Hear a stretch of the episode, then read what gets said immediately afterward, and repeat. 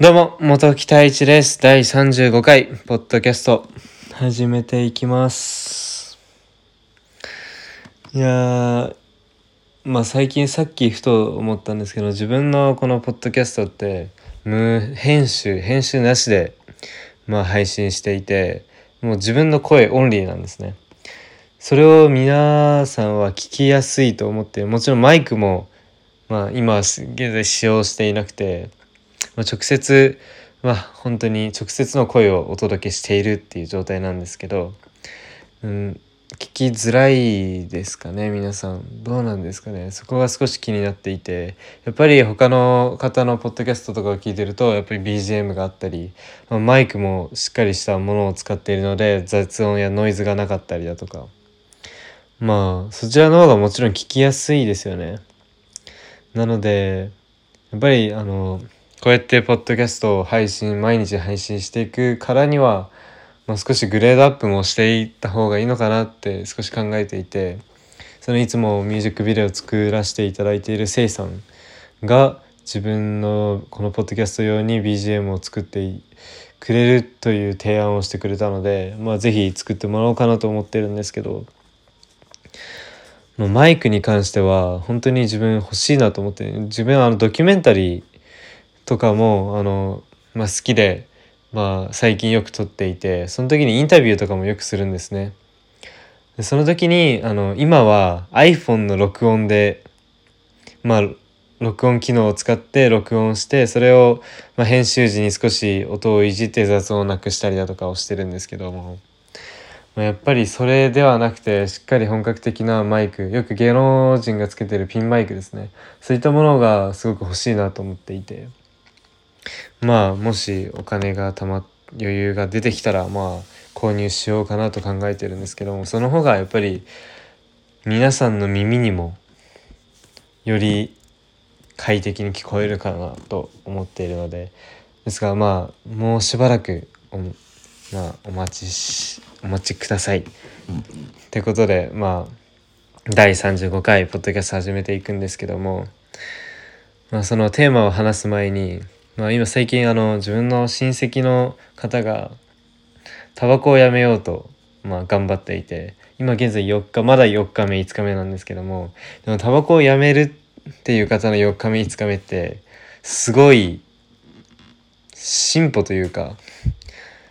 すごい長い時間に感じているんだろうなってまあこうやって客観的に見て思っているんですけどまあそばで見ていて苦しそうなんですよね。やっぱりご飯食べ終わった後だとかなんかすごく空いたそうなやっぱりなんかモヤモヤしてくるんでしょうねきっと自分はタバコ吸ったことがないのでそのタバコの味とか依存どのぐらい依存性が強いのかとかあんまりいまいち分かってないんですけどまあ自分匂いが本当にダメでもう本当に副流 よく副流炎がやっぱりあの体に一番悪いっていうのでなそういうのも込みであんまりタバコはあんまりというかまあ吸わ吸わないでまあ来ているんですけども来ているというか今後も多分吸わないお金もやっぱりもったいないなって感じてしまってもちろんこれ人それぞれなんですよね。そのお金を払ってまでそのタバコを吸いたいタバコにその価値があるって思ってる方は全然吸え吸った方がいいと思いますしそれで吸うことでストレスが発散になるのであれば、まあ、吸った方がいいと思いますし、まあ、それは本当に人それぞれだと思うので別にそれが悪い悪くないとかではないので別にいいんですけどまあもちろんルールを守ってまああのー、タバコを吸うべきだなとは思いますけども。でまあもで今あのタバ先ほど言ったようにそのよ今4日目5日目なんですかね。でもそういったタバコをやめることってすごい勇気がいることなんだなっていうのは普通にわかるんですよね。皆さんも多分分かる通り、まあ、やっぱりタバコをやめるのって相当きついと思うんですよね。なんか一種のドラッグじゃないですかタバコってやっぱり。依存性がすごいニコチンが入っているので、まあ、強いんですよなのでそれをやめるっていうのは本当に皆さん辞められなくて病院に通うぐらい大変なことなんですよね。なんですが今そうやって頑張っていてその姿を見ていやまあたかがタバコって思うかもしれないですけど自分がまあそばで見てて、まあ、すごいなんか必死に頑張ってるのでまあなんか本当に相当きついんだろうなっていうことをすごく感じです。まあやめるタバコはやっぱりやめて損はないですからね。なのでお金の面でも健康の面でも、まあ、なのでもし辞めるタイミングがあるのであれば辞めた方がいいのかなとは思いますけどまあこれは一個人の意見としてまあやっていくんですけどまあ本日のテーマに移りたいと思うんですけど本日のテーマ長所と短所について少しお話ししていこうかなと思います。なんかやっぱり自分この大学今4年生でまあ本当に2か3ヶ月ぐらい前までは就活をしていたんですね。まあ、結果的に就活はやめてこうやって映像の道に進んだんですけどまあもちろんあの就活中には面接も受けましたしその面接で就活を経験した方は分かると思うんですけどやっぱり自己分析っていうのがすごく大事って言われていて自分の長所だったり短所だったりをしっかりと頭に入れてやっぱりあと学知化だったりその学歴学まあ、学知化っていうのはその学校で何を一番頑張ってきたかっていうものですよね。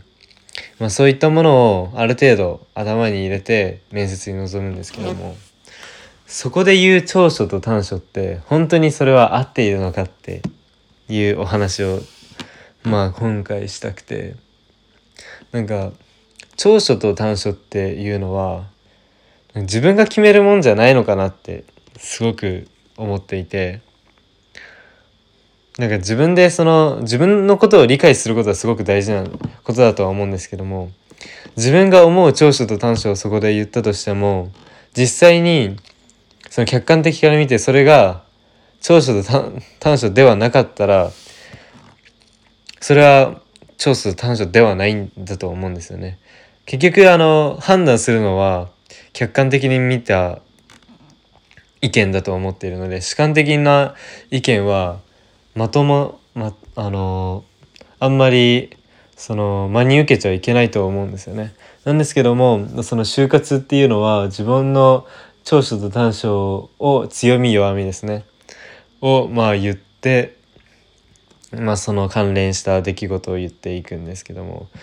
まあまあ仕方がないとは思うんですけどもこれでこの強み短所や長所を言ってこれでまあ大体判断されるんですよね。どういう人間かっていうのが。でそこでまあ合格だったり不合格だったり、まあ、するんですけども。分かるんですよ。もう時間がないですしそこまで深く相手のことを知る その受験者その就活生のことを知る時間もないのでまあそうやって知ることが一番だとまあ、思っているのかもしれないんですけども正直その、まあ、こうやって経験してきてそれ大体皆さんは自分ががいいようにいいように見えるように言うんですね。そのなのでそれが本当に合ってないですしその長所短所もちろん合ってる方もいるとは思うんですけどもとんどの方がやっぱり自分をいいように見せようとして長所と短所を少し持ったりだとか、まあ、それが今普通なんですよね。それって結局意味があるのかなっていう。それで企業がまあ選んだとしても結局会社に入ってまあそれがまた間違ってるわけじゃないですか。その長所短所ではなかった場合なんかその結局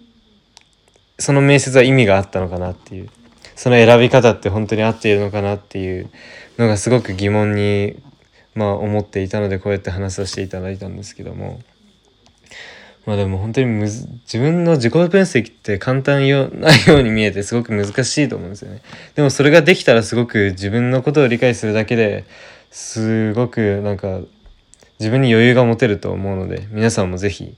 まあ考えてみてください。ということで本日終わらせたいと思います。それではまた。